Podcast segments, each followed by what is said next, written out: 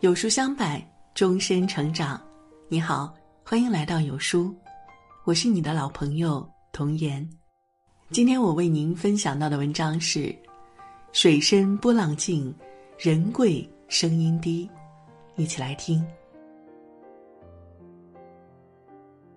水到深处风平浪静，人至贵时温言软语。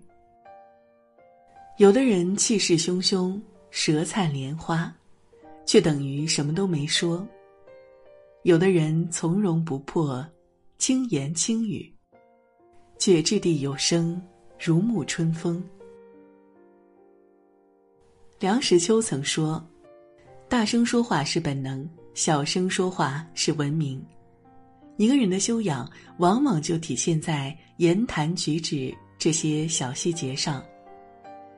知乎上有这样一个问题：父母摧毁孩子的自信有多简单？小学想学钢琴，要求父母给自己报钢琴课，母亲厉声拒绝：“你不是这块料。”中学开心的告诉爸爸，考试考了四百五十分，下次一定能考五百分。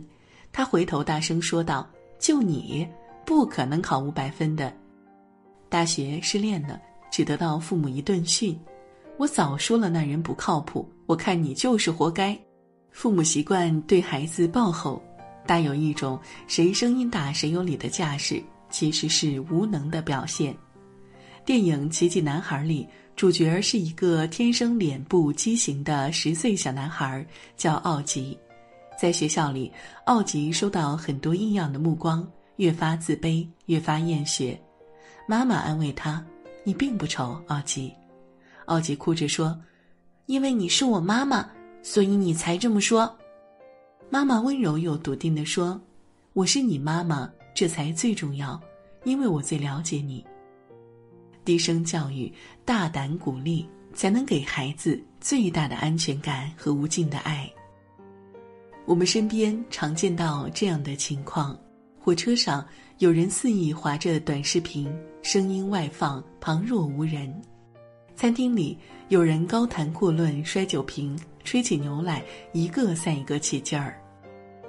邻居家开着 DJ 嗨一天，完全不顾楼下有人养病，对面住着备考的高中生。网上有一句流行语：“如果噪音能解决问题，驴都能统治这个世界了。”梁文道曾在《常识》一书中灵魂发问：“是什么让香港人在十年后自己在餐桌前将说话的音量降低了下来？”答案是文明。随着香港的教育发展，越来越多人更加文明，开始懂得控制自己的音量。古语常说：“自古贵人声音低，因为有理不在声高。”张飞声音大。长板桥一声吼叫能吓退兵马，可他还是做了闷声不响的刘备的小弟。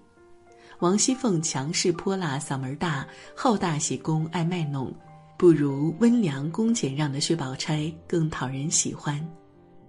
石墨无声空莫响，满瓶不动半瓶摇。人稳不言，一发言则四两拨千斤。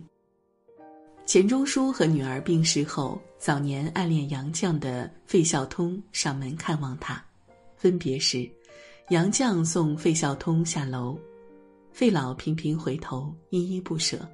杨绛淡淡的说：“楼梯不好走，你以后也不要知难而上了。”一句温温和和的话，送别了费老，也让他彻底死了心。这是杨绛的坚持，更是。杨绛的温柔。荀子有言：“声无小而不闻，形无影而不行。”真正有内涵、有智慧的人，向来都不显山露水，也不擅长高声语。轻声细语的力量，比怒发咆哮的态度要强得多。有个作家说过：“说话的音量，藏着一个人的灵魂。”说话的方式藏着一个人的修养。以高情商著称的蔡康永，也在《说话之道》里写道：“讲话时最好自觉地降低音量，不光是因为太大声会吵到别人，而是因为如果一个人连自己的音量都控制不好，会让别人很难信任你其他各方面的能力。好好说话的前提正是控制音量，控制说话的音量，才能控制人生的重量。